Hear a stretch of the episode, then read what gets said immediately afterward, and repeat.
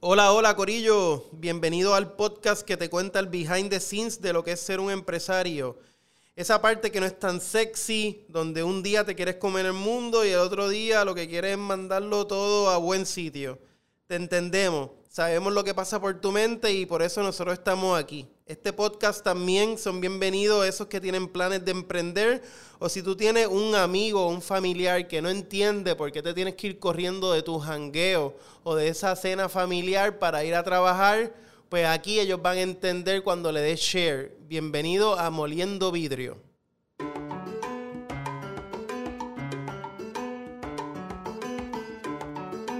Bueno, mi gente, este es uno de los primeros episodios que tenemos aquí en Moliendo Vidrio.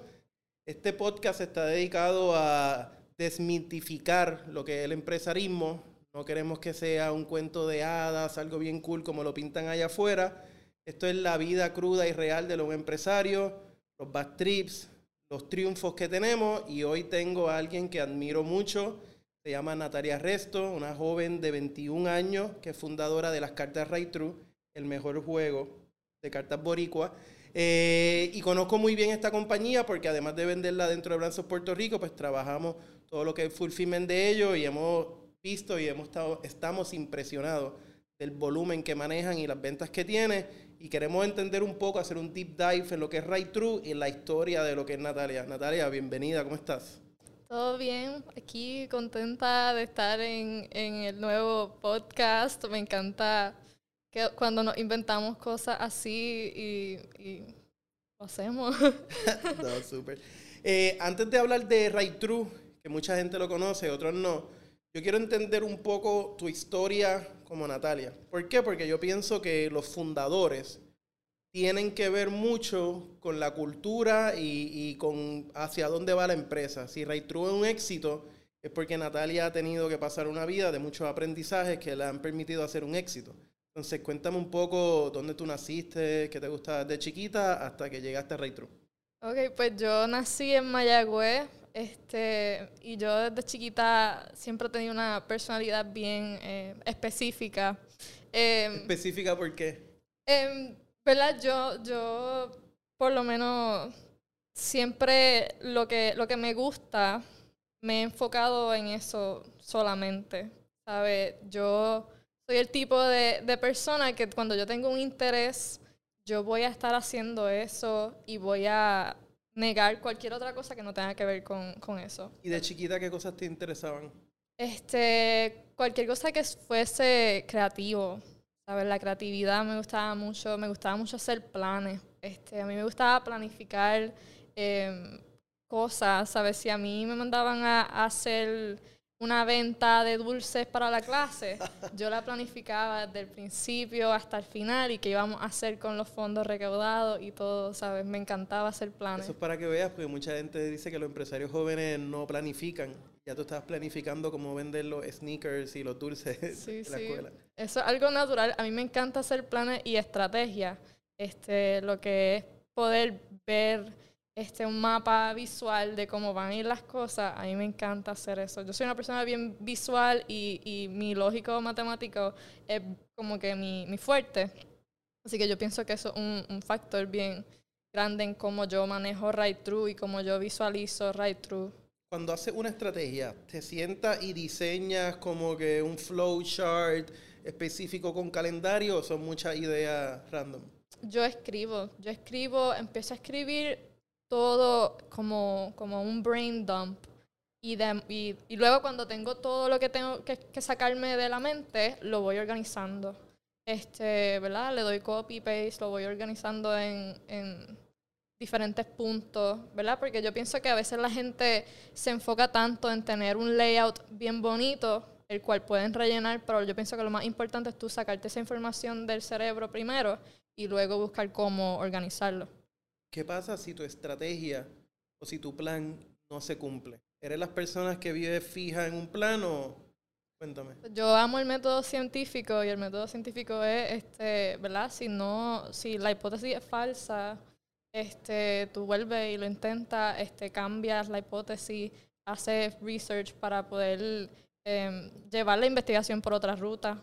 Em, y yo pienso que, que, nunca debe rendirte en tu, en tu estrategia y en tu búsqueda para contestaciones. Wow, eso está excelente. Ok, eres chiquita, estás haciendo tus planes para vender los dulces, te graduaste de escuela secundaria, ¿qué hiciste? Yo entré a la UPI. em, ¿Por qué la UPI y no Mayagüez? ¿Y es de Mayagüez? Porque yo quería, yo quería explorar el mundo, yo quería ver lo que había en San Juan, este, y pues cogí un bachillerato que, que pensaba que, que iba a ser lo que me llenaba, este, ¿verdad? Todo el mundo, yo tenía 16 años cuando, cuando me gradué de la, de la high, así que obviamente con 16 años yo no voy a saber qué yo quiero hacer con mi vida y cuál es mi llamado de vida y para qué soy buena. Este, ¿Qué entraste a estudiar? Nutrición y dietética en la UPI. Em, no ¿Cómo llegaste ahí? Claramente eso no es lo que haces ahora, pero ¿cómo llegaste ahí? Este, no sé, yo, yo dije, pues a mí me gusta comer bien y yo pienso que, que yo puedo ayudar a la gente a comer bien. Este, todavía como bien, pero no estoy estudiando nutrición. Em, porque pienso que, que no es, ¿verdad? Tenía 16 años, no creo que, que, que ahí tenía todo mi plan de vida hecho. Em, pero lo mejor que, que hice fue darme cuenta que no era este, lo que yo quería perseguir y darme, darme, este, permitirme esa, esa, ¿verdad? Permitirme quitarme. Descubrirte y conocerte. Sí, y decir, mira, este, no se me dio, voy a intentar otra cosa. Porque a veces yo pienso que, que eso es lo que, lo que para a las personas a hacer cosas cool y hacer lo que, lo que en realidad van a ser buenos. Sabes, que están en algo que, que hacen mediocremente, luchando porque les salga bien, cuando tú puedes dejar de forzar eso y ser naturalmente bueno en, en tu llamado, ¿sabes? Yo creo que personalmente el periodo de la universidad, más cuando uno tiene 17, 16 años, que claramente, como dicen, nadie sabe qué carajo uno va a hacer con su vida, te permite conocerte y al final del día lo que tú aprendes son herramientas para ejecutar. Eh, yo estudié publicidad, pero yo no soy un publicista, son herramientas que uno tiene para cuando ya yo sé quién, quién soy yo y qué es lo que yo quiero hacer, pues me permite lle- llevar ese plan a cabo. Ujú. Ahí en esa transición que entraste a los 16 años a la UPR y estás estudiando nutrición, ¿dónde fue el punto de inflexión o dónde fue el pivot que decidiste cambiar o hacer lo que estás haciendo ahora? ¿Qué pasó en ese momento y cuáles fueron los pasos a seguir? Pues, como yo dije, yo soy el tipo de persona que cuando me enfoco en algo, el resto no importa. Así que me, yo empecé on the side, ¿sabes? Estaba estudiando, pero, pero dije, pues me voy a educar en hobbies que me gustan, porque la realidad es que todas estas clases, estoy enfocándome en la universidad, em, no, en realidad no me está llenando, así que voy a buscar estos hobbies que a mí me gustan. A mí me gusta mucho la matemática, me gusta mucho las finanzas. Este, y empecé a- a buscar más información sobre eso, a, a trabajar para otras compañías que estaban buscando la gente que, que se encargara de la creación de, de productos y cosas. Y ahí como, como que sentí el, spark de que me encanta la, creatividad y poder hacer un plan y poder hacer estrategia. Este, y yo dije, pues voy a empezar a educarme y hacer como un layout de, de lo que yo visualizo para el producto. Porque yo llevaba pensando en True desde hace tiempo, pero yo nunca pensaba que, que iba a ser algo que yo podía perseguir, ¿sabes? Porque la realidad es que yo, en mi background no es, yo, mis papás no son gente que, está, que, que tiene educación financiera. Este, yo no vengo de una familia que, que, que tiene profesionales, ¿sabes? Um, Pero qué raro, porque los que conocen Right True y no conocen la empresa y no te conocen a ti como empresaria como yo, nunca pensaría que Right True tiene que ver algo con planificación financiera o con business, lo piensan como un, como un vacilón. Y la manera que tú lo describes, ya tú tenías un plan atrás de Raytrue. Raytrue simplemente fue tu herramienta para tú alcanzar lo que tú querías. Quería preguntarte algo porque creo que es bien interesante. Como tú mencionaste que aunque estabas en la universidad, saliste de, lo que es el currículo y empezaste tú a mismo a educarte. Vamos a hablar un poco de, esa eh, auto, que fuiste autodidacta, pero específicamente a dónde fuiste a educarte. Y, te pregunto, porque sé que mucha gente que va a estar escuchando esto eh, tiene una idea. Muchas personas simplemente dicen, yo quiero ser mi propio jefe, yo quiero tener una compañía, y no saben qué hacer. Eh, que creo que por ahí tú ibas, aunque ya mencionaste que tenía un poquito de experiencia en diseñando productos y todo, y tenías True en tu mente, pero si alguien dice yo quiero hacer algo para llevar a cabo mis planes financieros y todo, ¿a dónde uno va a educarse? Definitivamente que el Internet tiene un montón de recursos em, y, y, cuando uno, uno no tiene que comprar el curso más caro de negocio para saber cómo ser eh, un empresario. Tú no tienes que ir a la universidad de empresarismo para, para saber cómo ser un emprendedor. Este, yo pienso que, que todo está en, en cuánto tú le dediques este, y en tu motivación, porque la realidad es que mi, mi template, yo creo que, que para, para aprender es súper fácil. Tú buscas primero los temas de interés y ahí vas desglosando como, como cuando te dan el prontuario el primer día de clase en la universidad, este, con todos los temas que vas a aprender. Asimismo, tú, tú equipas tu emprendedor ideal con con los temas que tú quieras aprender. Si tú quieres ser un emprendedor creativo, este, tú te equipas en, en la creatividad, te equipas en, en, en, finanzas, te equipas en marketing. Tú diseñaste tu propio prontuario, lo que estás diciendo. Sí. Dime tres cosas que estaban en ese prontuario y a dónde fuiste específico. Em, definitivamente estaba en el marketing, en el aspecto social, cómo crear este, una marca personal este, yo pienso que eso yo lo hice con mis redes sociales personales, me aseguré de crear este, como esta personalidad, que la, que la gente pudiese relacionar, este, y, y fue algo bien orgánico y genuino. Em, también me eduqué en el área financiera, eso es bien importante, y en el área de, de, de, de exportación este, y creación de productos, ¿sabes? Busqué todas las las fábricas, todas las posibilidades para crear este un producto un producto como que al por mayor.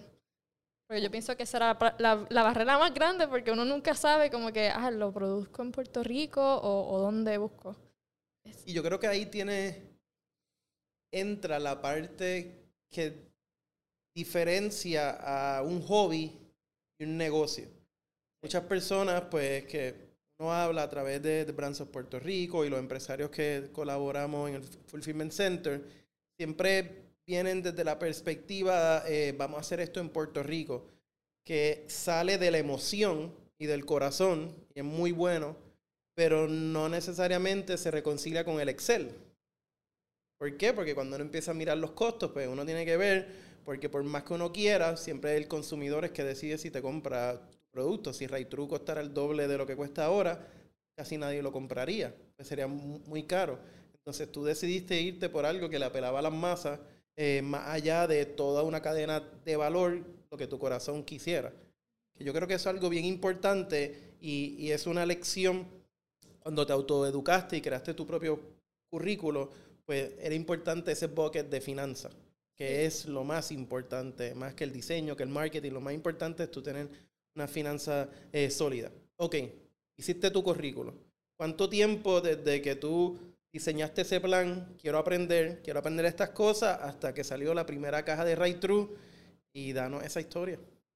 Em, yo estuve educándome aproximadamente como seis meses. Era, era más como, como un proceso de, de tenemos la tenemos la información, tenemos este, la teoría, pero voy a aplicar esa teoría. Así como, como uno tiene el, cuaderno de, de, ejercicio, así mismo yo buscaba información sobre la fábrica eh, y cómo comunicarme con la fábrica, y así mismo yo hacía el ejercicio que era, me comunicaba con la fábrica. O sea, era como un, un step by step que, que me facilitó eh, visualizar ese, ese proceso de emprendimiento.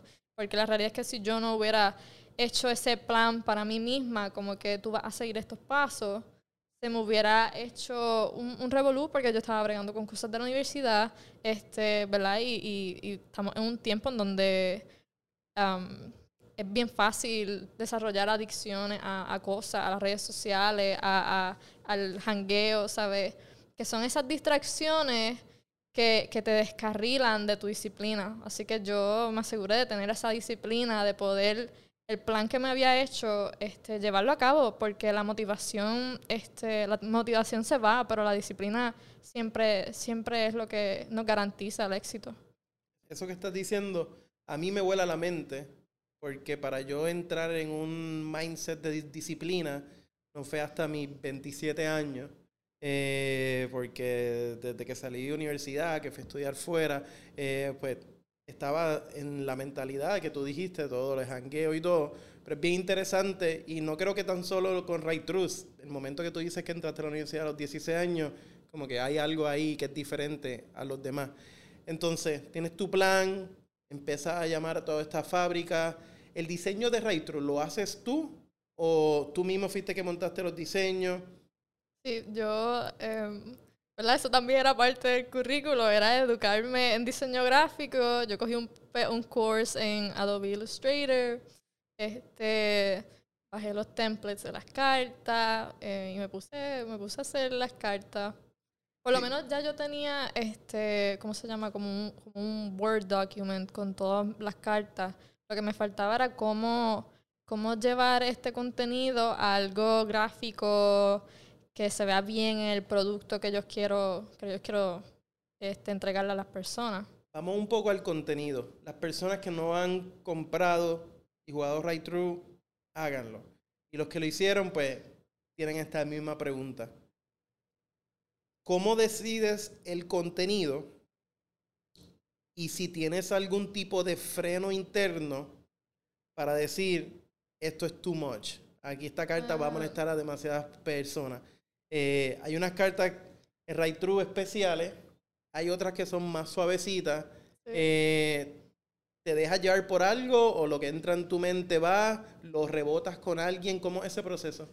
Yo, pues, yo no hago nada para mí, ¿sabes? Yo pienso que la mayoría de los empresarios en donde fallan es que tienen este tunnel vision de, de yo visualizo esto así y esto va a pasar así. ¿Sabes? Cuando tú eres un empresario, no se trata de, de, tus metas personales que quieres lograr. Se trata de cómo tú puedes servirle a la comunidad, cómo tú puedes ser esa, esa pieza de rompecabezas que, que falta en el ecosistema de, de, negocios locales en Puerto Rico. Este, así que lo más importante para Right True era eh, los lo, lo grupos en donde se jugaba y eso era mi familia y eran mis amistades. Este, ellos eran como, como el focus group que yo hacía. Entonces, cuando yo escuchaba como que, ah, yo decía, ¿qué pasó? Este, hay algo que no les gusta. Es que esta carta está como que, no sé, está como que fuerte. Y yo, ok, pues la sacaba. Ahí rápido. O cuando escuchaba que se reían demasiado de un tema, yo como que debería añadir otra carta que tenga que ver con ese tema porque les encantó. Entonces, hay cartas que no que se sacaron del deck porque eran muy fuertes. Sí. ¿Puedes decir al menos dos? Oh my God. Este, yo no, por lo menos, no sé, que no, la realidad es que no me acuerdo. Yo tengo un prototipo, porque yo soy bien, bien sentimental para Right True, yo lo considero mi bebé. Este, yo tengo el prototipo de que yo había hecho para, para los testing rounds. Este, y era como como en cartulina, um, un material bien flimsy. Um, y yo todavía lo tengo, así que ahí puedes ver. Yo, yo creo que una carta que era bien fuerte era como como frenillo o algo así, como que decir frenillo. Al, no era era como que decir algo con frenillo y yo dije, eso como que no me gusta porque la gente con frenillo habla bien, lo que pasa es que pensaba que era como algo gracioso de Puerto Rico, de los personajes que, que hacen, no sé, pensaba... Pero entiendo porque tipo de bullying. Más allá, por la carta no es Exacto. fuerte, pero sí hay gente que quizás se puede Exacto. ofender. No era, no era como bullying, era como, era innecesario, era como que es gracioso tú ver una carta como que, ah, pronunciar tal con frenillo, es gracioso, pero era como que, nah, eh, todo, no es algo puertorriqueño tener frenillo, todo el mundo, eh, eh, el planeta entero tiene frenillo, así que déjame no poner eso porque no es como que boricua. Te admito como un fan y jugador de Right True, te hice esa pregunta y hasta me asusté. Pues yo dije, esto lo va a escuchar gente que no necesariamente es bien joven y si hay cartas en Right True que dicen lo que dicen, Natalia aquí va a dañar este podcast. Yo pensé que era frenillo.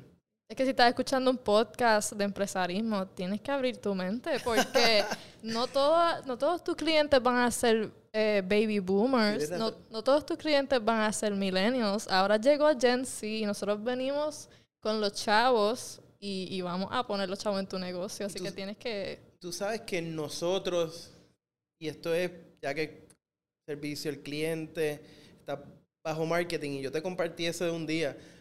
Alguien en Brands mayor compró Right True para su familia y se nos escribió quejándose porque era muy grosero y todo.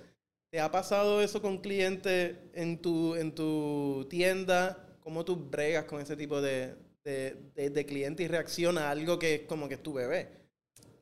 Este, yo pienso que cuando tú estás haciendo un producto que así para una audiencia específica, tú tienes que estar listo para, para que haga, ha- hayan estas críticas.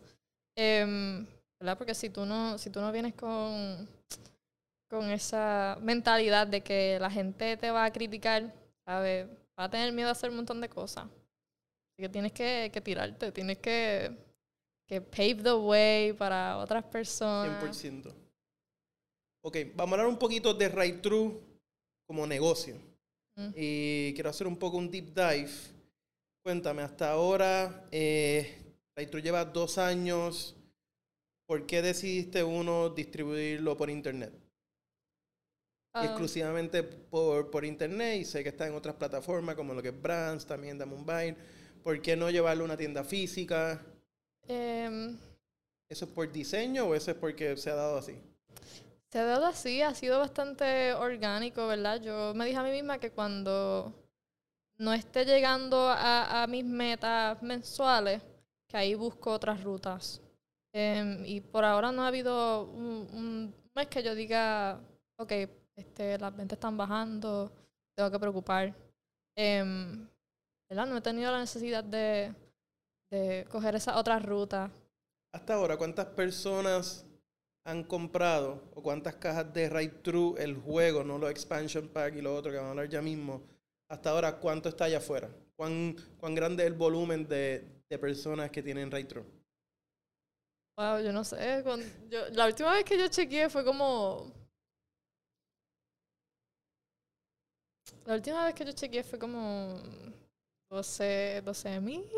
Con 12 mil en dos años.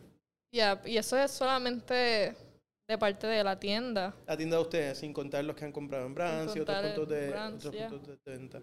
Ok, Right True, un poco para que entender un poco de, de la logística. Tú lo diseñas acá, eh, ¿qué pasa antes de que llegue el producto aquí para que sea despachado? Ok, pues yo creo el producto, este, ¿verdad? De, de las inspiraciones que, que me den, a veces con las expansiones es algo que la gente pide, así que pues yo como, como soy bien, bien bondadosa, este, um, me aseguro de, de hacer algo que la gente le vaya a gustar, de acuerdo a la sugerencia o lo que la gente esté pidiendo. Em, y, y creo el diseño. Siempre me gusta, por lo menos con el diseño, quedarme auténtica, algo que, que sea, que algo que, algo que a mí me gusta. Todas la- las cajas de Right True, pues yo las he diseñado, las expansiones, este, todo. Yo tomo las fotos del producto. Este, mm, ¿verdad? A veces eso no es lo más business savvy para hacer, porque hay gente que estudia mercadeo este, y sabe todas las técnicas de cómo fotografiar un producto de, de la manera que sea más eye-catching. Em, pero a mí me gusta quedarme así como que pienso que Retro solamente tiene dos años y, y y lo veo como un bebé todavía y me gusta hacer esa, ese aspecto del diseño y, y la, las redes sociales no las manejo yo, eh, pero, pero tomo las fotos del producto porque yo hago el producto eh, y, yo hago las cartas y contenido. Eh, y después pues lo mando a la fábrica y, y pues de ahí cuando hacen el, shipment, pues lo, lo envían a Puerto Rico y a veces ahí hay unos delays porque viene en barco. Entonces, cuando vienen en barcos, siempre hay pues aduana y todas esas cosas que hacen el delay de, del delivery. Pero eso es algo que ya yo aprendí a, bregar con ese estrés porque yo no voy a estar alándome los pelos porque algo no llega, porque a veces hay cosas que uno no planifica. Uno no planifica que paren el barco en Nueva York, ¿sabes? Uno no planifica eso. Eso no está en el timeline de, la creación del producto. Es importante que la gente sepa que no es algo que llega directo acá, que hay diferentes leyes, leyes de cabotaje y todo esto que van en el medio para que... Las leyes de cabotaje, este, tienes que, sacar los permisos por sur y tu contable te tiene que contestar para hacerlo. Son muchos factores para poder recibir este un, un producto que tú haces afuera. Perfecto. Vamos a hablar un poco de expansiones, como el producto. Eh, vi por ahí también que tenía unos stickers, que no sé si lo sigue, haciendo, lo vi. ¿Por qué decides cambiar algo que funciona perfectamente? ¿Cambiar algo? Eh, la cajita negra y roja ah, es un producto perfecto, vende súper bien, las ventas no, no bajan. ¿Por qué no quedarte cómoda ¿Y por qué seguir inventando? Porque yo soy joven y tengo ganas de crear. Este, yo siempre estoy inventando. Eh, es que eso es lo que a mí me gusta hacer, ¿sabes? Yo no, yo no estoy haciendo right through porque tengo como que este plan de dominar el mundo. Este, a mí me gusta, es lo que yo hago y, y a veces yo me siento y me quedo horas eh, lo que para la gente parece trabajo, para mí es algo como que un proceso creativo del cual nadie me puede sacar, ¿sabes? Yo la paso súper bien creando y inventando cosas y, y, haciendo como que estrategias para los productos. A veces como que estoy creando el producto y me viene a la mente como, ay, tenemos que hacer el marketing con esta persona. Entonces lo escribo y para mí es como un proceso de, de yo me encierro en mi laboratorio y empiezo a ingeniar todo. Perfecto. Hasta ahora tienes el paquete original. ¿Tienes cuántas expansiones? Dos. Eh, y tienes también unos stickers. Sí, eso es más como para la gente que, que quiere como ese, no sé, como un, recuerdo de Right True. Yo lo tengo ahí para cuando la gente me dice, mira, tienes como algunas cajitas que me regales. No, las cajas son caras para producir, así que te voy a dar un sticker. ¿Hasta dónde llega la marca Right True?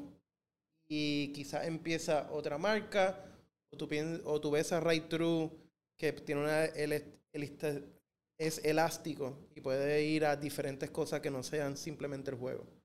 Por lo menos em, en lo que son los lo, lo, típico de, de un, una marca, yo pienso que yo me estoy permitiendo tomar esos riesgos con las diferentes cosas que yo hago. Este, así que creo que voy a seguir tomando riesgos y voy a seguir estirando la marca lo más que pueda porque a mí me gusta mucho, no sé, como, como cuando yo te digo que, que cuando yo me pongo algo en mente, no hay nada que, que pueda cruzar ese, ese boundary, que pueda como distraerme. Así que cuando yo pienso en Right True, pues yo me, me gustaría quedarme safe en, en Right True y seguir produciendo cosas bajo Right True. Perfecto. Eres una empresaria de 22 años. 21. De, de, 21. Has vendido más de 12 mil cajas, eh, solamente 12 mil en tu tienda. La historia suena perfecto, pero esto es moliendo vidrios. Aquí venimos a hablar de las cosas difíciles. ¿Qué es lo peor que te ha pasado en Right True? ¿Cómo sobrepasaste eso y qué te enseñó esas experiencias que ahora te hacen Natalia diferente? Pues definitivamente lo, lo, no lo peor, pero lo más impactante es, yo siempre he sido una persona bien eh, introvertida. Em, me gusta, me gusta crear productos porque es como donde me siento segura.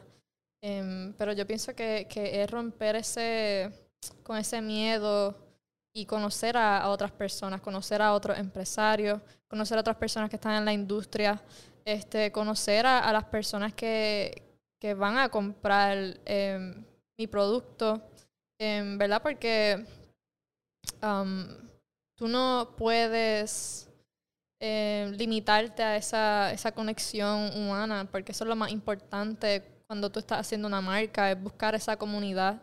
Em, pienso que lo más difícil ha sido ah, que, que, la perspectiva de otras personas es algo que tú no puedes controlar. Tú tienes control sobre todos estos factores, tienes control sobre tu plan, tienes control sobre tu, tu estrategia, tienes control sobre cómo tú vas a reaccionar a, a estos eventos espontáneos. Em, pero tú no tienes control sobre con las personas con quien vas a trabajar. Si ellos van a ser gente dedicada, si ellos van a ser gente um, con malas intenciones. Em, ¿El equipo de Right True, cómo se compone? El equipo de Right True soy yo y, y gente que está hired. Em, soy yo, mi asistente Kiara, shout a ella, y gente que está hired um, como por servicios profesionales. Todas estas preguntas, Natalia, es porque yo conozco a True, conozco la historia bien. Y aunque no lo menciones, pero siento que es importante la lección que sé que, que aprendiste. Antes Ray True eran dos socios y ahora una. Sí. Sin entrar en muchos, de, muchos detalles, porque sé que es un, tema que es complicado. Cuéntanos un poco de, de eso. ¿Qué aprendiste de esa experiencia específicamente? Yo la realidad es que esa, esa, ese partnership surgió más de una inseguridad de yo pensar que no era suficiente yo sola. Em, ¿Verdad? Porque estamos en un mundo empresarial en donde, ¿cómo se dice? No sé cómo se dice en español, pero un dog eat dog world. Este, Todo el mundo se apuñala la espalda. Exacto. Pues, y, pensaba que, lo ideal que podía hacer para protegerme, para proteger la marca, era pues consiguiendo a una persona que tuviese con más experiencia. Em, y pues surgió que, que, yo dudé demasiado de, de, mi, de mis habilidades, ¿sabes? A veces por, por uno, por yo ser mujer, yo siento que, que la gente no me va a tomar en serio, este, ¿verdad? Y, y, y fue como una decisión que tomé de, miedo a, no ser suficiente. Em, pero, pero luego cuando, cuando el partnership eh, no se dio por, por las razones que fue, cuando estaba yo, me sentía, yo me sentía sola y, y que las cosas no me iban a ir tan bien, pero después me di cuenta que, que, que tenía estos otros empresarios y otros eh, support systems que, que creían en mí, que creían en el producto y que creían en la compañía y que a pesar de yo no tener esa experiencia o esos títulos o, o ¿sabes? Esa, esa imagen bonita de lo que este el empresarismo, um, la gente me, me, apoyó como quiera y, y, ¿verdad? Yo pienso que eso es una lección súper grande, que es que, que, que, tú tienes que creer en ti mismo y, y cuando y, y, y creer en otras personas, en la bondad de otras personas. En ese proceso de, de esas semanas que, que pasa de un partnership a una fundadora solamente, ¿te dio miedo que tu marca se viera afectada por lo que estaba pasando que tú no podías controlar? Fue algo bien, bien scary, ¿sabes?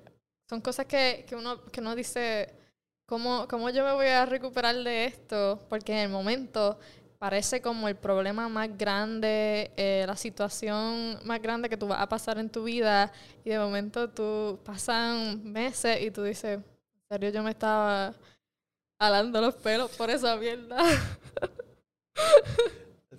Yo pienso que eso es parte de, del empresarismo, que es como que tú tienes que dejar, um, ¿verdad? Tienes que sentir tus emociones primero. Si tú estás triste, tú lloras, pero tú tienes que echarte para atrás y decir, esto en realidad merece que yo me haga un 8, merece que yo me haga los pelos, merece que yo no pueda dormir.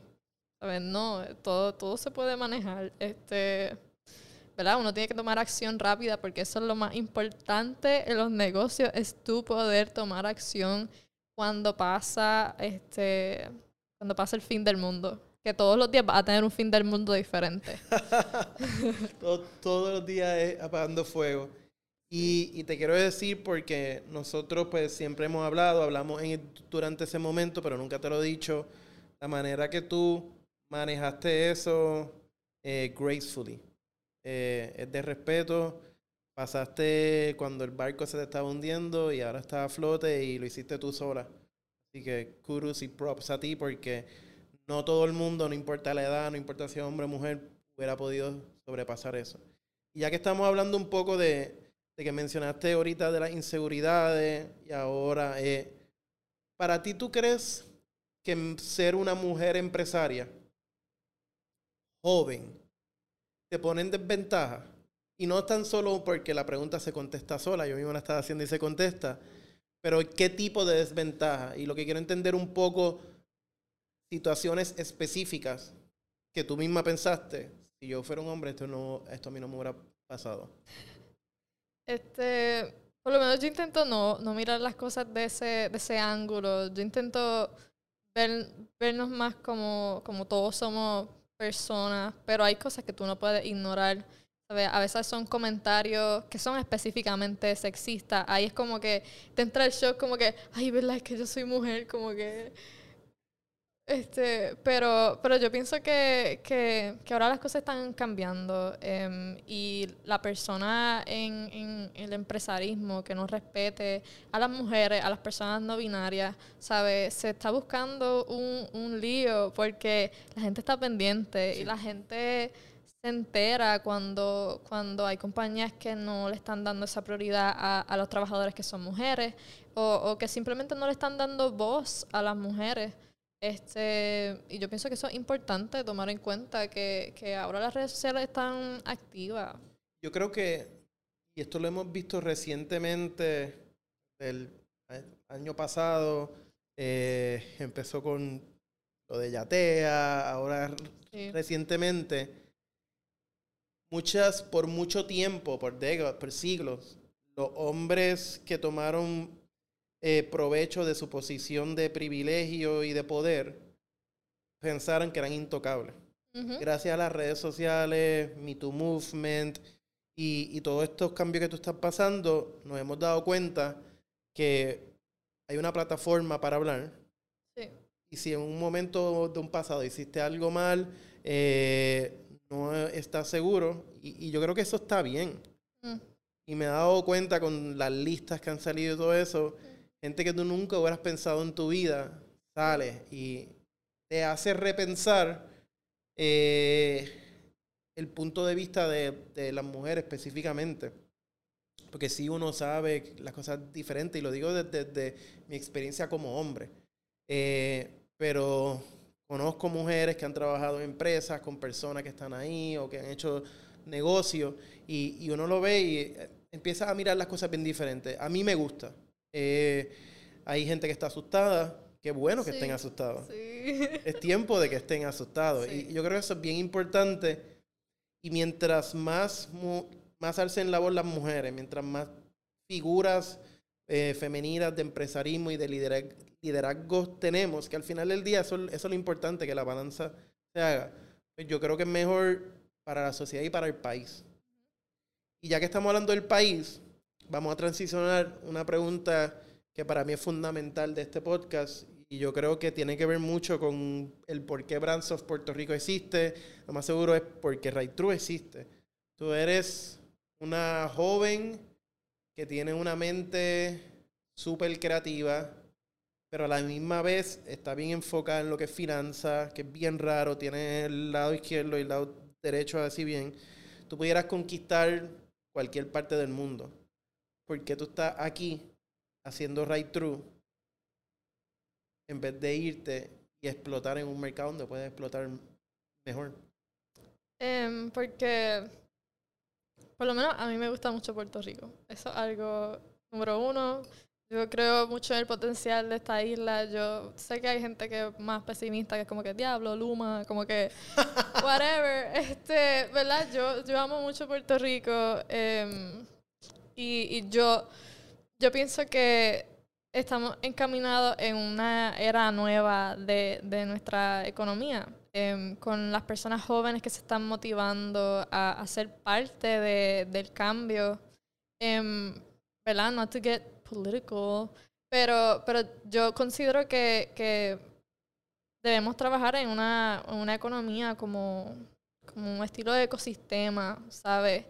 Eh, ya es hora de que los empresarios que tienen esta visión de, del éxito como algo personal, como una meta individual, que, que comencemos a pensar en la comunidad, que comencemos a, a, pensar en la colectiva de lo que es este, el ecosistema de, de, de la economía en Puerto Rico, ¿sabe? Antes, voy a hacer como una, una anécdota, eh, pero, pero uno ve como, como a veces por el, la envidia, los negocios en Puerto Rico eh, copian un, un, business model exact, exactamente como tal eh, marca. ¿verdad? Y por eso es que en Viejo San Juan tenemos tantas eh, tiendas de, de refrigerios, eh, ¿verdad? Tenemos paletas, tenemos este, all this stuff cuando es hora de, de, uno... Las modas empresariales. Las modas empresariales, sí, las modas empresariales porque uno dice, mira, esta, esta marca explotó, esta tienda de frappe explotó, yo quiero hacer eso mismo y yo quiero explotar así mismo, ¿sabes? No, este, es hora de tú, al momento de tú elegir eh, qué tú vas a hacer para, para una empresa, eh, tú tienes que ver qué hace falta, cómo yo puedo este, llenar esta, esta necesidad que tiene eh, que tienen las personas de, que tal cosa falta. Ok, pues déjame yo encargarme de hacer tal cosa, que tal cosa pase. Eh, pero, ¿verdad? Pienso que cuando seguimos pensando en el yo, yo, yo, no vamos a, a, llegar a ningún lado porque la realidad es que tú no, tú no eres tu cliente ideal. Eh, tu cliente, el pueblo puertorriqueño, ¿verdad? Si tú estás haciendo una marca puertorriqueña eh, tú tienes que pensar en cómo yo puedo servirle a estas personas, cómo yo puedo eh, contribuir a esta comunidad de, de, empresas locales. De momento te encuentra un, un genie, te da un deseo y te dice, Natalia, dime cómo sería un Puerto Rico donde la economía sea próspera y rica. Para high picture, para ti, ¿cómo sería ese Puerto Rico? Tendríamos un funding bien nice para empresas locales y, y tendríamos un startup community bien chulo. Este, una comunidad de pymes. Este, sí, yo pienso que, que sería así. Sería como la gente dejaría de, de ir a la UPI y se meterían a, a este programa empresarial y la pasaríamos súper bien. Pienso que que eso es lo que falta en Puerto Rico. Hay un montón de creatividad y, y yo sé que, que, hay lugares como Silicon Valley en donde los startups, este, es un mundo bien que vemos tan lejano a, a, lo que es San Juan, pero yo pienso que, que se puede hacer. Me encanta tu contestación porque estoy seguro que mucha gente allá afuera diría eso existe. Y espero que si están escuchando este episodio, se den cuenta que tienen que salir de su burbuja. Mm. No todo es Santurce, Parar el Haití, Guayacán y eso. Sí. Hay un montón de gente creativa allá afuera que no siente eso.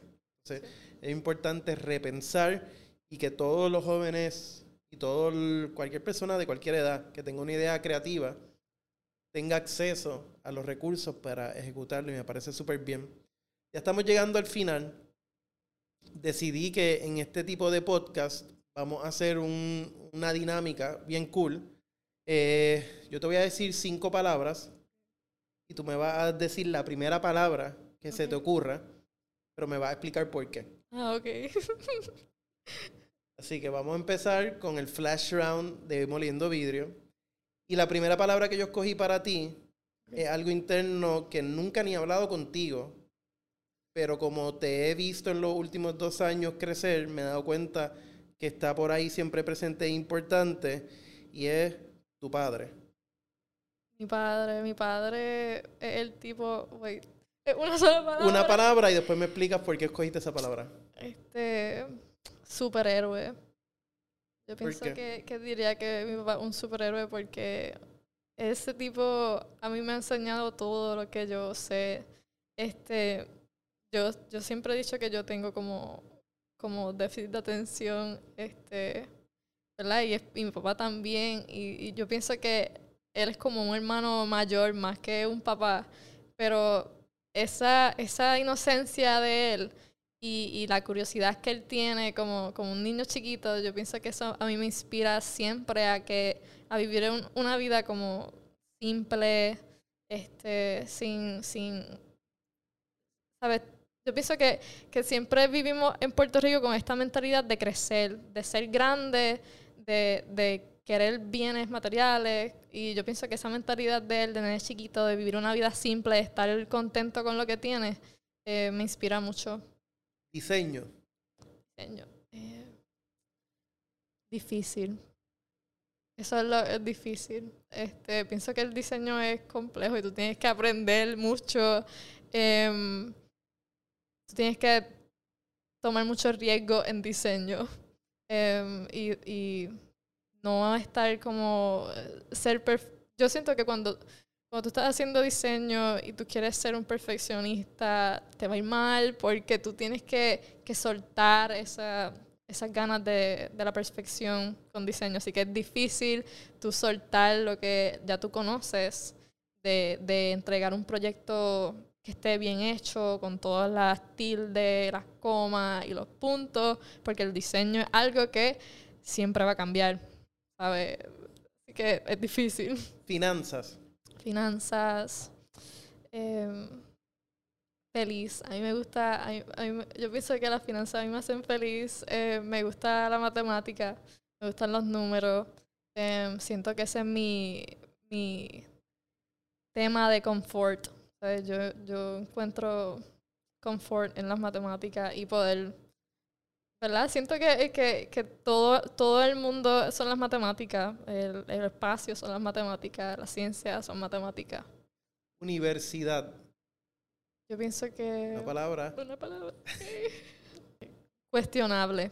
¿Sabes? Cuestiona, cuestiona eh, los diferentes motivos. ¿Sabes? Si tú piensas que tú tienes que hacer un bachillerato, una maestría, doctorado, ¿por qué, ¿por qué lo piensas? ¿Es por porque tú lo deseas como meta personal o porque tienes como que esta inseguridad de querer ser parte de esta sociedad que nos ha adiestrado a eso? ¿Sabes? Tú tienes que cuestionar um, mucho cuando entras a la universidad.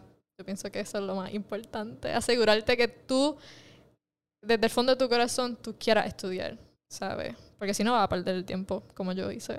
Y la última, salud. Primordial. Esa es la, la palabra más importante. Sí, salud. ¿Por qué el- primordial? primordial porque si no tienes salud no puedes hacer nada, ¿sabes?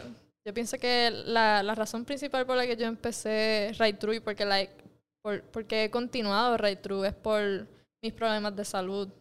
Este, yo tengo lupus que me lo diagnosticaron a los 13 años y de ahí en adelante me he acostumbrado a un estilo de vida que es como que yo no tengo tiempo para, para, para dañarme la salud por cosas que no puedo controlar. Así que voy a tomar control sobre mi vida y voy a este, hacer esta empresa que funcione.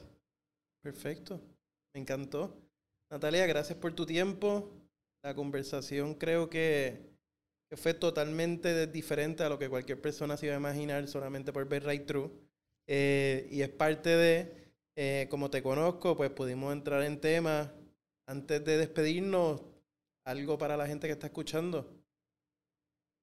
Eh, no sé, tomen sus vitaminas, este, salgan a caminar, respiren aire fresco, pásenla bien. Bueno, mi gente, esto es Moliendo Vidrio. El podcast donde emprender no es algo bonito, sino es una realidad. Nos pueden escuchar eh, en todas las plataformas y pendiente a los próximos episodios. Gracias Natalia. Nos fuimos con esto. Bueno, mi gente, en este episodio de hoy conocieron a Natalia y todo lo que es Right True. Este episodio le llamo el Prodigy, porque yo creo que la lección más importante es que la edad no puede ser un factor en lo que es el éxito.